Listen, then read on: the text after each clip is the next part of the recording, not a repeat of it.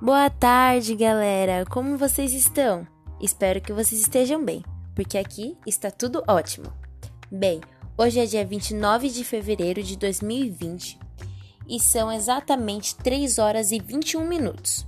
Bem, e o tema de hoje é a Declaração dos Direitos do Homem e do Cidadão. Bom, essa Declaração dos Direitos do Homem e do Cidadão ela foi anunciada ao público no dia 26 de agosto de 1789, na França. Ela se encontra intimamente relacionada com a Revolução Francesa e adotada pela Assembleia Constituinte Nacional, tendo como primeiro passo para o escrito de uma Constituição para a República. Bem, a declaração em si, ela proclama que todos os cidadãos devem ter garantido seus direitos de liberdade, propriedade, segurança e resistência à opressão. Bem, a declaração ela vê a lei como uma expressão da vontade geral, que tem a intenção de promover esta igualdade de direitos e proibir só ações prejudiciais para a sociedade. Bom, os representantes do povo francês, reunidos em Assembleia Nacional, considerando que a ignorância, o esquecimento ou o desprezo dos direitos do homem são as únicas causas dos males públicos e da corrupção dos governos, resolveram expor em uma declaração solene os direitos naturais, inalienáveis e sagrados do homem, a fim de que essa declaração constantemente presente junto a todos os membros do corpo social. Lembre-lhes permanentemente seus direitos e seus deveres, a fim de que os atos do poder legislativo e do poder executivo, executivo podendo ser a todo instante comparados ao objetivo de qualquer instituição pública, sejam por isso mais respeitados, a fim de que as reivindicações reivindicações dos cidadãos duravelmente fundadas em princípios simples e incontestáveis, estejam sempre voltados para a preservação da Constituição e para a felicidade geral.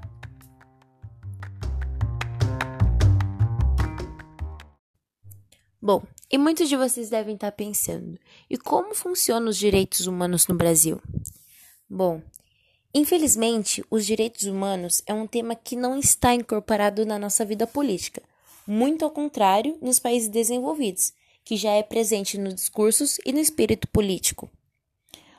O Brasil é um país profundamente injusto e desigual, onde direitos humanos são violados todos os dias de, de, de, de diferentes formas e de várias maneiras. Hoje, a Declaração dos Direitos Humanos é um dos documentos mais importantes que possuímos, pois são uma categoria de direitos básicos assegurados a todo e qualquer ser humano, não importa a classe social, raça, nacionalidade, religião ou qualquer outra variante possível que possa diferenciar os seres humanos. E agora, gente, nós vamos falar sobre os artigos de 1789, né, que é o assunto do nosso podcast de hoje. E essa declaração, ela é composta de um preâmbulo e de 17 artigos referentes ao indivíduo e à nação. Bom, como foi falado, tem 17 artigos, porém eu não vou falar os 17, gente, podem ficar tranquilos que eu não vou falar, não vou ler os 17 artigos. Porém, eu vou explicar para vocês dois deles. Bom, o primeiro que eu vou explicar é o nono artigo, que diz: todo, todo acusado é considerado inocente até ser declarado culpado e se julgar indispensável prendê-lo. Todo o rigor desnecessário a guarda da sua pessoa deverá ser severamente reprimido pela lei. Então, eu acho nem precisa explicar muito isso, porque acho que já ficou bem claro que quis dizer que não pode, tipo, a pessoa que viola as leis, ela não pode ser presa injustamente ou sem levantamentos de que ela errou e tudo mais. Então é basicamente isso. Bom, o próximo artigo é o artigo 12, que diz: a garantia dos direitos do homem e do cidadão necessita de uma força pública. Esta força é, pois, instituída para fruição por todos, e não para utilidade particular daqueles a quem é confiada. Ou seja, o que, que quer dizer? Que nós, né, todos nós, os cidadãos, temos direito de ter uma força pública, de ter uma segurança pública, sabe? De ter. Um, de ter as coisas básicas que a nossa nação, o nosso governo deve nos proporcionar, que seria a segurança pública, a saúde pública, a educação e tudo mais. É basicamente isso. Bom, e gente, eu acho muito interessante vocês lerem desde o primeiro artigo até o 17 artigo, porque é muito interessante, porque se vocês se aprofundarem e lerem realmente os tratados e vocês lerem um por um e procurarem entender, vocês vão perceber que eles contêm uma crítica social que o título, né, como eu disse, é o direito, os direitos do dos homens e do cidadão. Ou seja, foi, propos foi proposital os homens, né? Porque na época as mulheres não, não tinham voz naquela época, não as pessoas não tinham olhos para as mulheres. Então as mulheres eram meio que excluídas da sociedade. E isso se vocês procurarem bastante disso.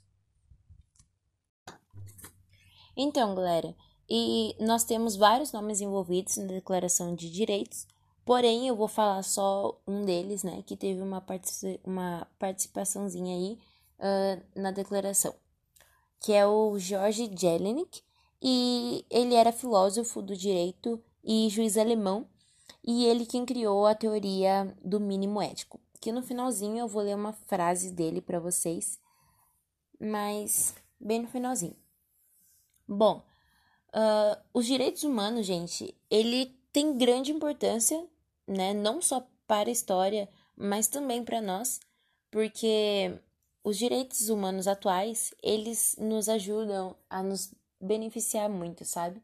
E é o que nos faz a gente conseguir viver em harmonia e não violar nenhum dos nossos deveres e estar de acordo com os nossos direitos como ser humano dentro da sociedade, sabe?